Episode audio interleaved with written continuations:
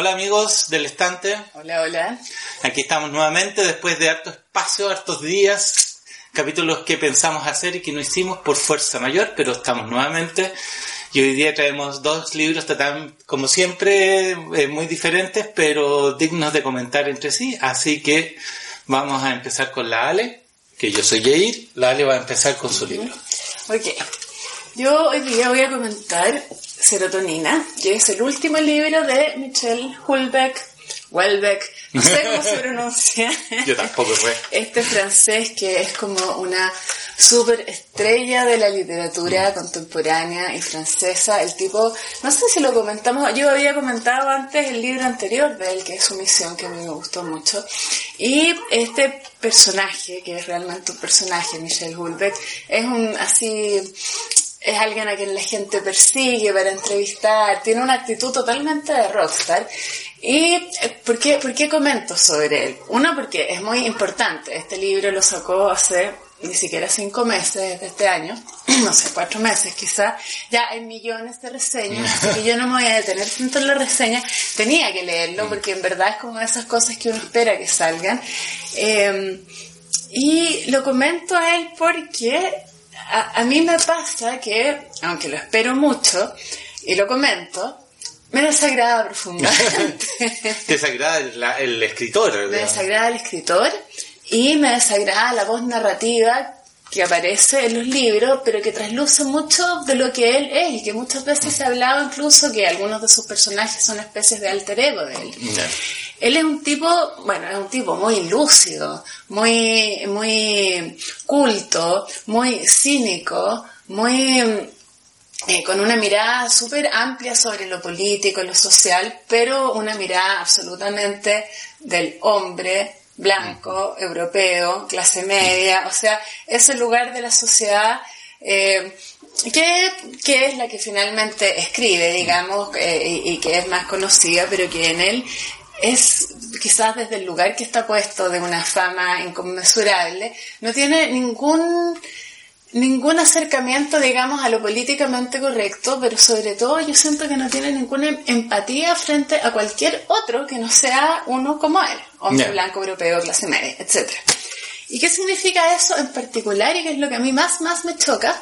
Es el trato y la mirada que tiene sobre las mujeres que son permanentemente cosificadas en sus relatos y que de verdad es algo bastante insoportable de tragar porque aparece todo el tiempo. O sea, mm. desde muchas, en todos los libros, muchas escenas sexuales muy explícitas donde la mujer es realmente un objeto, hasta cualquier descripción de la mujer de cualquier edad, en cualquier ocupación, mm. haciendo lo que sea, que siempre es desde ese lugar. Dicho esto, y entonces tragada toda mi rabia y todo el choque que me genera, y la pregunta que me hago cuando lo estoy leyendo, ¿por qué lo leo? Buena pregunta. Buena pregunta. Buena pregunta, que no me pasa solo con él, ¿eh? me pasa con hartos autores. Ponte tú Javier Marías, que es un español que escribe maravilloso, a mí me encanta, pero también lo odio desde el principio. Igual lo sigo, mm. pero lo odio. Eh, es como esas contradicciones, bueno, Vargas Llosa, que políticamente me carga, mm. pero que en realidad su obra es, bueno, en fin, tantos, tantos, mm. tantos. ¿Por qué lo leo? Eso me lo estuve preguntando como desde la página 5, aunque no solté el libro. Y creo que la respuesta, bueno, son varias, pero creo que tiene que ver que, con que finalmente hay una calidad literaria que es la que te permite como conectarte con muchas otras cosas y que igual te abre ventanas y mundo y te genera todo el tiempo reflexiones y todo el tiempo estás como eh, reconociendo, pensando cómo se podía haber hecho distinto. Y no sé, ¿eh? quizás es algo muy personal, pero siento que yo lo paso muy bien con mm. mis propios pensamientos. Estás rebatiendo con él acerca de cómo actuaría él y el personaje. Claro, pero, pero también como siguiendo la historia, porque él es capaz de situarnos en realidad en, momentos históricos súper importantes. Entonces, bueno, y además este libro tiene la particularidad serotonina. La serotonina, tú sabes lo que es.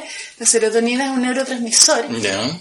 Que se usa en los antidepresivos y que se ha llamado también la hormona de la felicidad, porque es el neurotransmisor que es el responsable de eh, las sensaciones de bienestar, de placer, eh, de la autoestima, de un montón de cosas que están mm. asociadas a el bienestar y que son las que faltan justamente la motivación cuando uno está deprimido. Yo soy psicólogo. Entonces, entonces, el relato de un hombre deprimido, que es lo que es esta, este libro, eh, también me llama mucho la atención porque, ¿por qué? Porque el único tratamiento al que él accede y que es el tratamiento como universal en general son las pastillitas.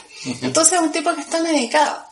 Y a mí eso me da mucha rabia, porque inevitablemente uno va mirando la historia de este personaje y entendiendo cómo se fue construyendo la historia, su propia historia, y pensando la importancia de la palabra. Y ahí de nuevo la importancia por un lado de cómo un libro bien escrito te remite a tantas cosas pero también esta cosa de pensar de cómo a través de la palabra una muchas veces puede significar y resignificar las cosas y dar vuelta a algo que es lo que no se llega a hacer en este libro pero que y, por eso digo que es como tan amplia la mirada, da mucho cuenta de la forma que tenemos de comportarnos nosotros, los seres humanos en general, en esta sociedad, que es como en general apegándonos a las circunstancias mm. que nos tocaron eh, y resignándonos. Mm. Y por eso por eso personas como la Madame Curie mm. que comentamos la otra vez, por eso la excepcionalidad tiene que ver tanto como con la lucha contra las circunstancias, mm. que es algo que acá no pasa en absoluto.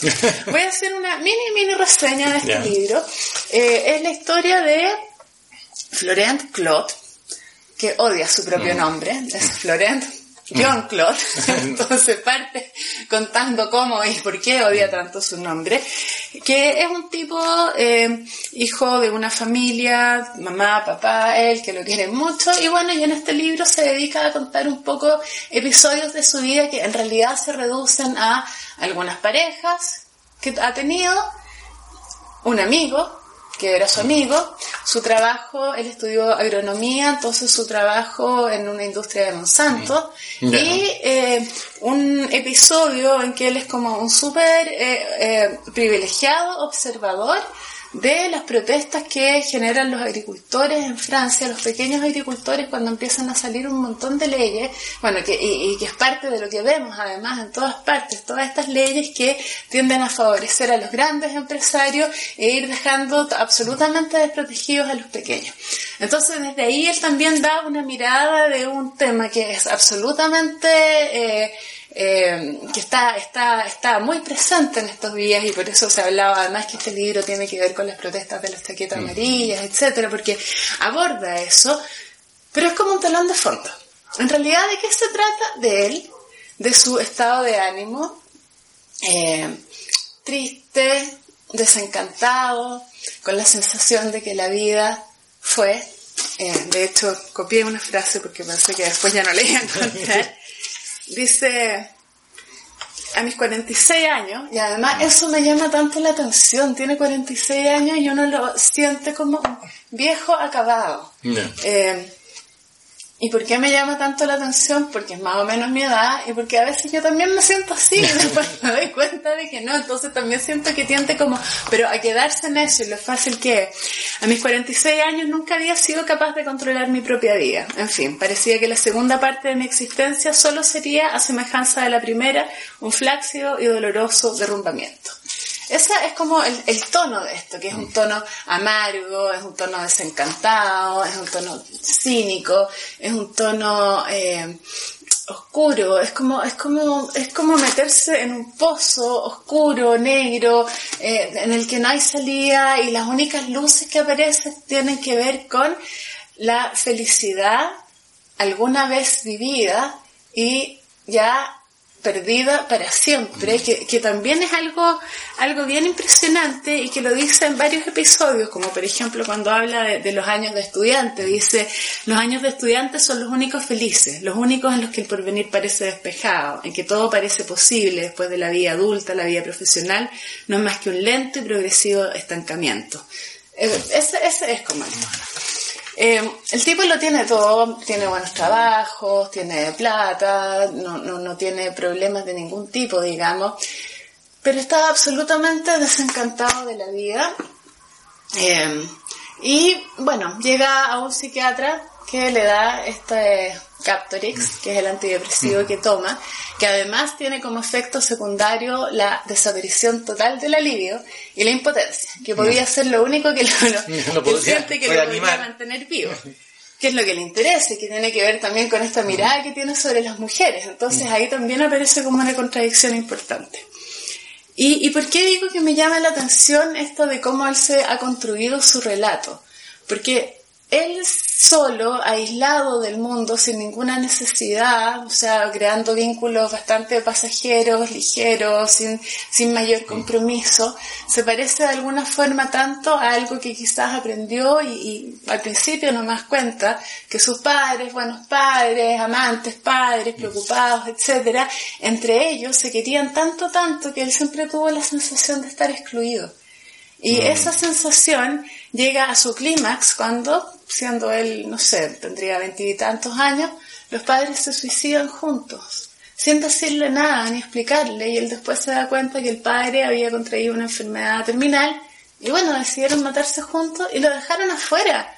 No le mm. explicaron, no le contaron, no, no, no hicieron ningún... Entonces, es como esta sensación de exclusión que arrastra a lo largo de la vida y de la que no se puede como, como salir. Y entonces, em, no sé, pasa que, que, de alguna forma también es como un reflejo de cómo hemos ido construyendo esta sociedad, siento yo, donde terminamos atados a nuestras circunstancias, mm. eh, resignados a nuestras circunstancias, eh, volviendo atrás en el deseo de la juventud, de, los proyectos que nos fueron, del amor que perdimos, y, y, y ahí y, el resto de la vida como algo así que hay que seguir pasando de la forma que dice él, bien espantosa. Pero eh, pero, pero en este relato el tipo que ha perdido en realidad casi el deseo, pero, pero también así como desde la, desde esta depresión controlada por las pastillas, que te pone en una afectividad bastante plana, que te permite funcionar, pero no te permite llegar a desear realmente. Eh, él hace una descripción de, de la pastillita y dice, no crea ni transforma, interpreta. Eh, proporciona una nueva interpretación de la vida, menos rica, más artificial, impregnada de cierta rigidez. Y eso es un poco la mirada que tiene a lo largo del libro. Eh, es lúcida, pero no es intensa, no es apasionada, es cínica. Y eso me cae pésimo. Pero eso que me cae pésimo al mismo Pero igual como que lo justifica, digamos. Sí, lo justifica. y, lo justifica porque, porque, porque eso lo vemos todo el tiempo. Mm. Eh, yo creo que esa es la gracia que tiene, que de alguna forma interpreta como una mirada que es individual y que también es social, como de que... Eh, la vida en la juventud hay que aprovecharla porque después todo se convierte en trabajo y como que me hace pensar en como todos estos discursos de repente de la gente que dice, no, tiene que aprender a esforzarse desde chico porque la vida es dura y, como, como que en algún momento lo puedes pasar bien, aprovecha tus años de estudiantes porque son los mejores y no volverán. hay un discurso ahí oculto de eso, sí. Y, que está súper mm. impregnado y que al final todo después se trata de ser alguien que es más apariencia que contenido y que el placer queda como de lado eh, y que en verdad ya las relaciones humanas se van circunscribiendo como a tu núcleo más chico si es que lo tienes porque tampoco hay tiempo y porque no hay ah, estábamos escuchando hoy día, estábamos comentando estas leyes de flexibilidad laboral y esta idea de trabajar cuatro o tres, que, que, al final también hace que la gente no tenga ninguna posibilidad de moverse en la vida. Y es como eso. Entonces, mm. a pesar de que tiene una mirada que es bien chocante, sobre todo respecto a las mujeres y que de verdad uno como que tiene que saltársela, si logras eh, como saltártela y hacer el ejercicio de leer el libro y de instalarte en esta sensación que también es la depresión y que la depresión también es algo que genera en el entorno mucha rabia, porque tú dices, pero ¿cómo es algo? ¿Cómo? Y mm. no, es, en verdad una enfermedad, pero es también el modo de tratarla. Este psiquiatra que solo le da pastillas y los teléfonos de unas putas para que vaya y, mm. así como para recomendaciones al mismo mm. tiempo, bueno, es bien loco, pero es como esa esa, esa sensación de, de, lo social también, mm. desde, desde lo, como lo caído y también desde este lugar en la vida, entre los 40 y los 50, que también estás como que no eres viejo, mm. pero ya tampoco eres tan joven, eh, y que él lo dice así también desde todo el desapego que genera esta, esta depresión empastillada.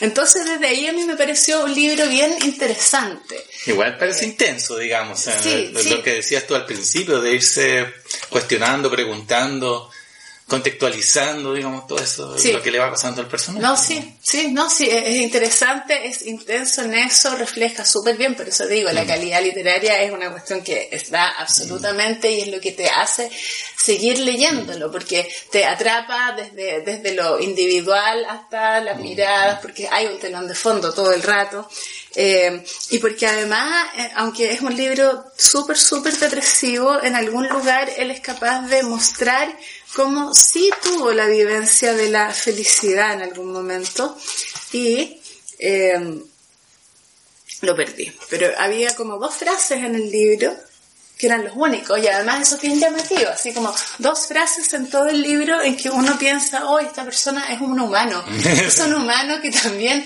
siente, disfruta, es capaz de, no sé, de, haberse enamorado y de haber Mira, dice sobre, sobre Camille, que era mm. el amor de su vida y que lo perdió y que ahí está como la felicidad perdida que ya nunca volverá y si volviera tendría que ser ella. Y bueno, en fin, ahí, ahí también hay una serie de, de, de miradas sobre cómo acercarse a alguien, pero dice, su voz era tan fresca, era como zambullirse debajo de una cascada al final de una polvorienta tarde de verano. Al instante te sentías limpio de toda suciedad, de todo desamparo y de todo mal. Y esta frase no tiene nada que ver, pero nada con el tono de todo el resto del libro. Y eso también hace que sea bien, eh, como que tú ves que hay una versatilidad, pero, pero como que tampoco terminas de creerla. Entonces, a mí me pasa que termino un poco enganchado con, claro, con, la pelea, con el autor, quizás es una tontera. El libro este no es de los mejores de mm. Pero es un buen libro, mm. absolutamente. Es un libro entretenido, que, que es interesante, que, que, te permite también como mirar la, la, la, la, sociedad francesa en este momento, con los conflictos vigentes. O sea, a mí me parece súper entretenido de todas maneras. Y, y, que genera estas cosas que también son intensas, así mm. como de pelearse, de encontrarle la vuelta, de reconocerse. Eh, eh, y de reconocerse a pesar de que la voz que habla es una voz que, eh, que no es alguien como yo, digamos, mujer latinoamericana, en algunas cosas sí parecida, digamos, pero, pero, pero lejana de todas maneras. Eh, la tapa del libro, si ves, también es divertido. Es un globo que está pinchado con un clavo, pero que no está completamente reventado. Está como... y, esta es como, como, como la idea que uno se puede armar de esta persona, que está como pinchado pero no termina de, desinflarse. o de explotar, digamos. Claro, claro. Entonces también es, como una súper buena imagen. Yo primero como que no lo había mirado mucho y después acercándose, claro. tiene, tiene sentido. Absolutamente. Así que esto, pues el último libro de Michelle Hulbeck, publicado este año, a principios de año, eh, y vendrán más probablemente. Y a mí me pasa yo solo leí su misión que lo comenté antes y que realmente me gustó mucho más aunque me pasaron las mismas cosas con el autor. Y ando persiguiendo a alguien que me preste los libros anteriores porque porque sí son eh, eh, de verdad es una voz potente. Más allá de todas las cosas que uno pueda decir pensar o sentir cuando lo lee y por eso, porque genera que uno piensa siempre, quiera decir cosas. Así que este es mi, mi, mi comentario de hoy. Ajá. Ok, entonces Jair, ¿qué nos traes tú esta semana? Bueno, esta semana nuevamente tenemos el libro que habíamos dicho Agua y Aceite. Agua y aceite hoy día vamos a continuar con, con esa tradición. Y eh, hay un libro eh, que voy a que rescaté, digamos, de una de mis primeras lecturas de ciencia ficción de hace tiempo y que se llama Idoru, ¿ya? De William Gibson, que es de ciencia ficción. Ahora, ¿cuál es, cuál es la gracia de este libro? Eh, es el autor. ¿ya? William Gibson, eh, bueno, la ciencia ficción, como hemos visto, tiene varias, varias etapas, digamos, o, varios títulos, o la gente lo ha querido categorizar en ciertas cosas. Y William Gibson eh, le llaman el padre o el iniciador de lo que se llama el cyberpunk. ¿Y cuál es el cyberpunk? Es cuando eh, hablamos de ciudades futuristas o de realidades futuristas, donde tenemos grandes corporaciones minimizando al ser humano individual. ¿Ya? ¿Como, como Brasil? Como, Brasil, como The Matrix, como Ghost in the Shell, la película, eh, etcétera. O sea, una cuestión oscura. Algo que no se puede imaginar igual. Entonces, él empezó con, con, con esa forma. Él venía, eh, anterior a él estaba lo que se llama New Wave. Ya la, o sea, el inicio de la ciencia ficción tenemos a Flash Gordon o tenemos a Isaac Asimov con sus fundaciones, donde uno claramente distingue el bien y el mal y donde nuestros héroes logran pelear por el bien y ganar. Eh, William Gibson se uno y no es él, sino eh, hay varios otros autores contemporáneos a él que dicen, oye, esta cuestión ya es como demasiado cabros chicos, coloquemos que la verdad verdadera, digamos, sea, de que realmente el ser humano o el sobrehumano promedio, nuestros héroes, nuestros héroes que podemos de repente ver ahí en la calle, no ganan. O sea, ¿quiénes son los que están ganando? Son las corporaciones, las grandes corporaciones, Monsanto, qué sé yo, eh, IBM, Microsoft, todo eso están ganando. Nosotros no estamos ganando, ¿cachai?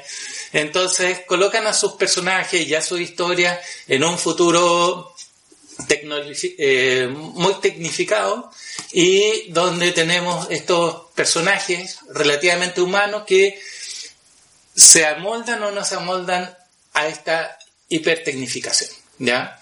Entonces, Aidoru, eh, bueno, yo había traído algunas, a propósito, para tenerlo, eh, bueno, lo que te decía, porque este es el, subgénero, futuro distópico, alta tecnología y lo que te había dicho, el bajo nivel de vida humano, digamos, ¿ya?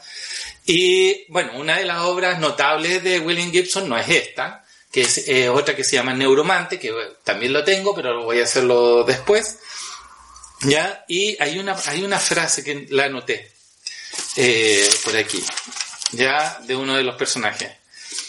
Eh, y ahí lo voy a poner en contexto, pero es para empezar. ¿Ya?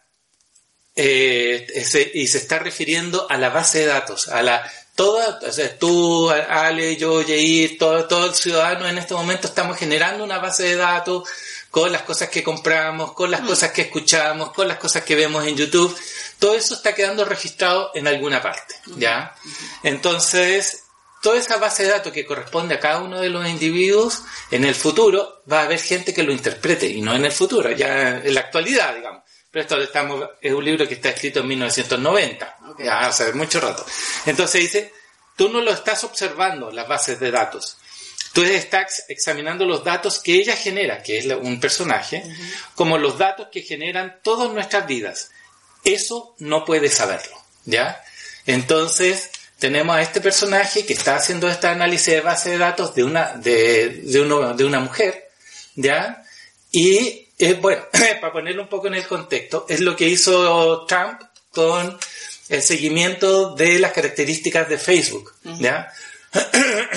Porque antes de Facebook, eh, la base de datos que nosotros generábamos era compramos en tal lado, viajamos en tal lado, pagamos el peaje. No tenía ni ideología. claro pero ahora la base de datos de Facebook te dice qué es lo que te gusta. O sea, si bien tú no colocas tu opción política en tu característica personal, a todos los likes que tú le hiciste ya te da una opción política. Te da opciones de moda, te da opciones de música. Entonces, tu perfil ya está en algún lado. Entonces, este en 1990 es, William Gibson ya colocaba un personaje diciendo esto es lo que puede pasar, digamos, de que hay alguien que los puede analizar. Bueno, y en el caso de Trump con Facebook hicieron este análisis, cuáles son las personas que son más propensas a recibirme mensaje, ya eso les vamos a tirar nuestra información y le vamos a, tirar los fake news, digamos, diciéndole, oye, los demócratas hicieron esto, que la Hillary Clinton hizo esto otro, mm, mm. qué sé yo, y todo eso, eh, hace que el, el objeto al, al que le llegue esa información cambie de opinión o reafirme su opinión. Claro. ¿Cachai? Y que empieza a sentir que todo lo que está en su entorno piensan lo mismo, Claro. por lo tanto parece que esa fuera la opinión más válida. Eh, Exacto. Y además que hace... Claro, y, y cada uno de los que está recibiendo eso se siente, se siente confortable porque se siente que no está solo. ¿Ya? Y eso es una, una sensación de agrado para esta gente, digamos. Entonces, eh, este personaje está en este caso, está analizando la historia de una, eh, de una persona que podría ser famosa. Ya, ahora coloquemos un poquito más de contexto. Este personaje, Lane, eh, es contratado en esta, llamémoslo, lo que se llama actualmente ingeniería o minería de datos. ¿Ya? Hay, en todas partes están nuestros datos y esta gente que estudia esos datos se llaman mineros porque hay muchos datos. Entonces, ¿cómo los limpiamos? ¿Cuáles son los datos que realmente importan? ¿Qué sé yo? Entonces hay una empresa, una discográfica, o más que discográfica, eh, eh, eh, constructora de personajes o, de, famosos, que anda viendo cuál de, cuál de todas estas personas que hay en el mundo que todavía no saben que son fa- famosas, pero tienen una, una actitud para ser famosas. ¿Ya? Entonces, como ir a buscar talentos. ¿Ya? Pero los talentos ya no es como ahora que yo voy al escenario y digo soy talentoso y me evalúa un jurado, sino que en esta época futura, esta gente es capaz que a través de todas las actividades que se está generando cada una de las personas pueden distinguir, mira, esta tiene una personalidad para famoso, esta más o menos, esta no, esta es común, esto no sirve para nada. Claro. Entonces, a Lane le, le dan la, la tarea de buscar a, a esta persona famosa y descubre que hay una mujer que, que podría cumplir con un perfil famoso y si lo cumpliera, esta empresa va y le ofrece un contrato para ser famosa, digamos. ¿Ya? Entonces, ahora, ¿dónde está el... ¿Dónde empieza, entre comillas, como siempre en la ciencia ficción, digamos, que, que es la aventura que nos, nos ayuda a mirar para el lado? Es que esta persona, esta mujer, a la que está, la que está siendo investigada, siente que está siendo observada. Pero no hay ningún lazo que ella pueda saber, porque son puros datos que ella genera. Claro. Es una es como en un grafo, ella está tirando información hacia afuera. Y porque no hay ahí la sospecha de que esto esté pasando en realidad. Como ahora que todos sabemos que nos Claro. están observando. Claro, ahora todos sabemos, pero en esa en, en esta época ella no sabe, o sea, Ya, no sabe, ella individualmente, ella individualmente sabe que la están observando. Y Lane, que sabe que esta minería de datos, se da cuenta de que ella sabe de que él la está observando. Entonces hay todo un juego de eh, que nos pasa, como el Ghost in the Shell, que nos pasa de toda esta cuestión de, de técnica a una cuestión de, de hipersensación, digamos, hipersensibilidad, ya por no ponerle sensorial, digamos, ya. Entonces el personaje va a ver qué es lo que eh, lo, que le pasa a esta mujer, porque esta mujer en realidad eh, tiene un suicidio. Ella, todos los datos están indicando, ah, también, aparte de tener un perfil de famosa, tiene otro perfil que dice que se va a suicidar tal día a tal hora. Ah, ¿Ya? Entonces, el, el, el Lane sabe que eh, ella se va a suicidar y, y, bueno, en cierto modo se enamora porque ya le sabe toda su vida, toda eh, su niñez, su adolescencia, que si está enamorado, va al lugar y cuando llega al lugar, eh, entre comillas, logra rescatarla, pero la matan igual. Hay otra persona, le, le- eh, le da un disparo y la mata. Y ahí queda- quedan, quedan todos plop porque realmente, ¿quién más sabía de todo eso lo que está ocurriendo? Ya, entonces dejamos ahí esa, esa aventura y por el otro lado tenemos a una chica que se llama Chia, que es de como 14, 15 años, que es súper fanática de, de un cantante pero es un cantante, entre comillas, eh, virtual, porque en realidad es real, eh, que es famoso hace 20 años. Hace 20 años que genera hits. Es tanto que ha estado 20 años que su mamá ya era fanática del cantante. Entonces, ¿qué es lo que pasa? Que la empresa que tiene a este cantante, que es Res, eh, le fabrica los, los, los hits con, con, todos los, con todos los datos de sus fans y, y les va dando Ah, las canciones que va esperando. claro. ¿Cachai? Entonces, Entonces este es un tipo famoso hace 20 años, qué sé yo, y, y, tiene fans así 14, 15 años, a pesar de que el tipo es un viejo. Mira, mira como esta es una forma de mantenernos atados a las circunstancias y que ya un poco excede lo que uno como que individualmente puede hacer porque está en un sistema. Que está un sistema. Estamos en un sistema. Estamos en un sistema, o sea... Donde hay cosas que uno puede cambiar desde lo individual, pero en realidad eh, eso, pues cuando estáis en contra de algo, el sistema lo agarra y lo convierte en una moda y, y, cómo, salir de eso, Entonces, claro, entonces tenemos a esta, esta chica que está enamorada, de, o, es fanática, no está enamorada, es fanática de este cantante. Y eh, bueno, ¿y, dónde se une? ¿Dónde se une estas fanáticas, qué sé yo? Porque nos muestra como los dos lados, ¿ya?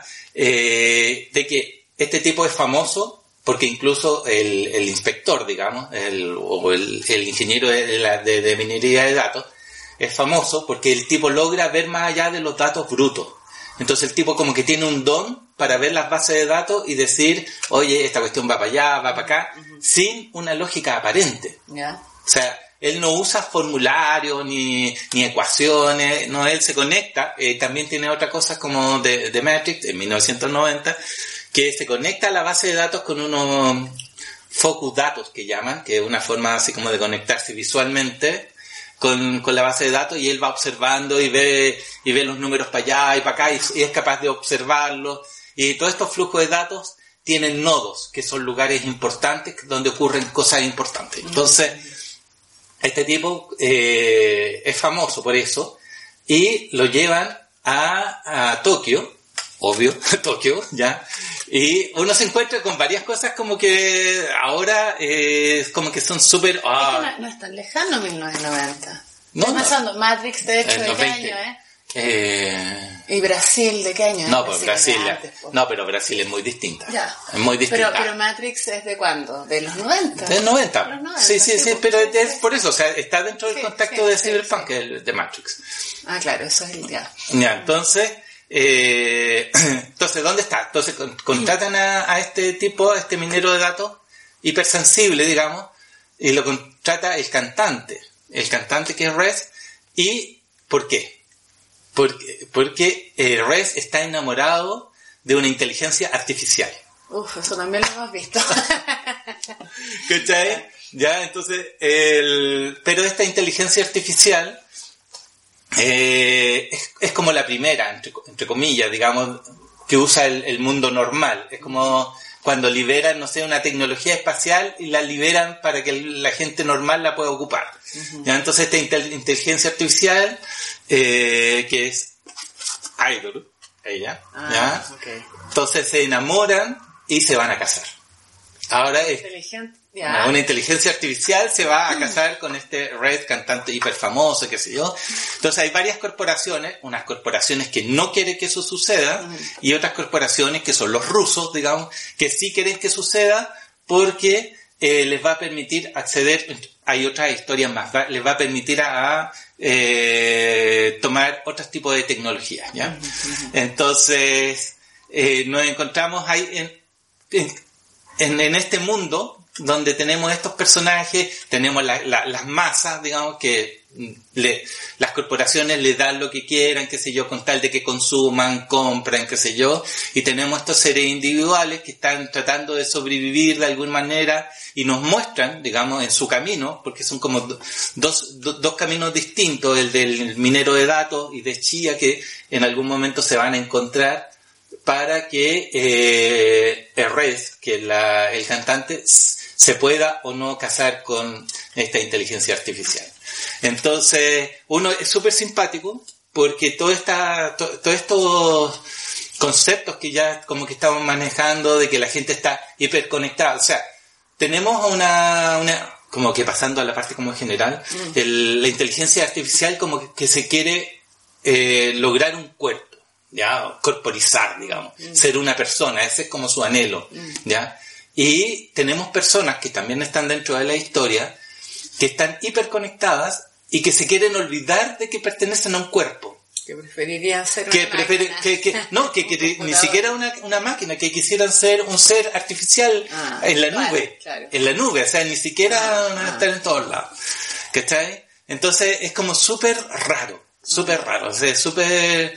Es muy interesante. Eh... Oye, me llama la atención esto como de los mundos cyberpunk, New Age, porque claro, yo lo asocio a la música, a las modas, no se me había ocurrido como, como, así como eh, etapas de la ciencia ficción, por ejemplo, o corrientes. Claro, ¿no? Ah. Bueno, y ahora mismo, o sea, cuando, cuando eh, revisamos el último, la, la quinta estación, mm.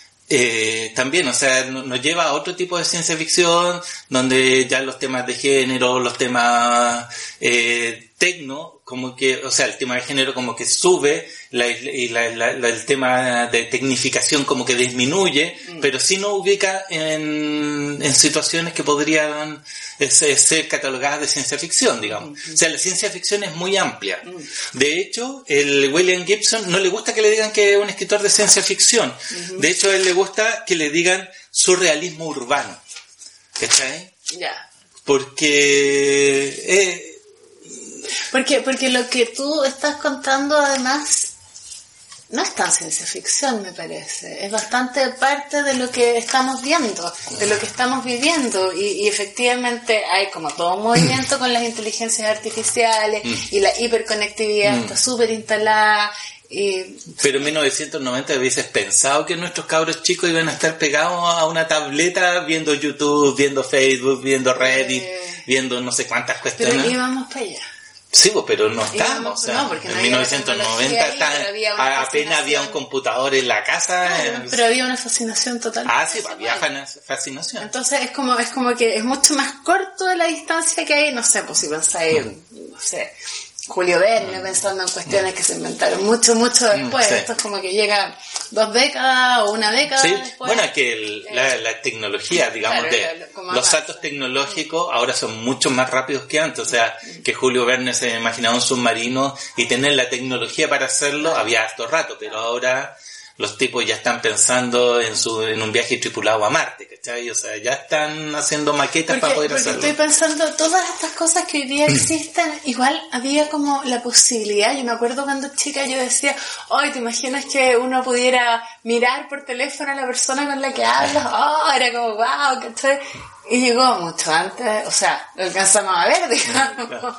Sí. Entonces eh, claro, el, tema de la tecnología, los avances son súper rápidos y esto que, claro, podría ser ciencia ficción, ¿él está vivo? Él está vivo todavía, de hecho, pensar que lo que ha escrito eh, se convirtió tan rápidamente en realidad, probablemente sigue escribiendo en la misma línea, ¿no? No, no, no, no, La, la, última que tiene, que es del 2013, que me lo quiero conseguir, es como un, un, thriller fantástico, ah, no, como ah, que ya abandona es que a pesar de que, claro, a pesar que William Gibson, él dice que su realismo urbano, él tiene bastante técnica o o bastante anticipación tecnológica, digamos. O sea, sus personajes son capaces de desmembrar sus partes para hacerlos mejor o, o, cirugías que le permiten tener eh, eh, mejores eh, sensibilidades, ¿cachai? El tipo igual hace, hace, entre comillas, no, no pronóstico pero sí como que apuesta a que podrían pasar ciertas cosas, digamos, ¿cachai? Entonces, esta misma cuestión, o sea, el, tipo que está hiperconectado y que ya no quiere su cuerpo, digamos, ya no, no le interesa su cuerpo. Entonces, no, no, el, bueno, y William Gibson, ¿qué es lo que, bueno, otra de las cosas que tuvo, eh, fue candidato a ser el, el guion número del Alien 3 y se lo negaron. Es que era ah. demasiado rupturista, así que pero el Alien 3 tuvo varios guionistas y cambió varias cosas, pero él fue el primero, uno de los primeros candidatos para ser Alien 3, porque era una franquicia súper buena. Y, y nada, pues él es uno, un referente. Él tiene otros referentes, que también vamos a comentar en un, en un, en un, en uno, otros capítulos, a J.G. Ballard, que es un escritor inglés también de ciencia ficción, y que él lo llama eh, de construcción poética de la tecnología. ¿Ya? Entonces tenemos a William Gibson que es como que es súper dark, súper oscuro, muy terrible, qué sé yo. Y tenemos a J.G. Ballard que eh, es, como más... Eh, hay un... Hay un, hay un eh, un libro, Sam Vernon, no me acuerdo exactamente el, nombre, que es muy poético. Es, como el Ray Bradbury eh, actualizados, ¿cachai? Entonces, no, yo es totalmente recomendable Aiduru, ¿ya? Eh, es un viaje al pasado de la ciencia ficción donde muchas cosas que podríamos estar viendo hoy día él ya lo, lo podía anticipar como cosas normales que, que están sucediendo, ¿ya? Eh, también tiene su obra máxima, parece que ya lo había mencionado, Neuromante. Neuromante es, su, es como su puesta en escena ya a nivel de la ciencia ficción. Él, eh, con Neuromante ganó el Nebula, ganó el, el premio Hugo. Ya. ¿cachai? Tiene también su historia. Y, y nada, pues es un bonito, una bonita forma de rescatar la ciencia ficción, entre comillas, antigua. Eso. Ok. Ya pues, acá nosotros seguimos con esto de eh, libros bien, bien diferentes. Hemos tenido la idea de repente ponernos de acuerdo, pero hasta ahora no hemos logrado ningún acuerdo. Así que seguimos Seguimos tam- como estamos. tal como estamos. Y nada, pues nos vemos pronto, pronto, Sí. en otro episodio del capítulo de El estante de los libros. libros. ¿Viste? Pasa el tiempo y hasta se me olvida cómo nos llamamos. Pero Chao. estamos. Ahí estamos. Ya nos vemos. Adiós. Nos vemos. Chao.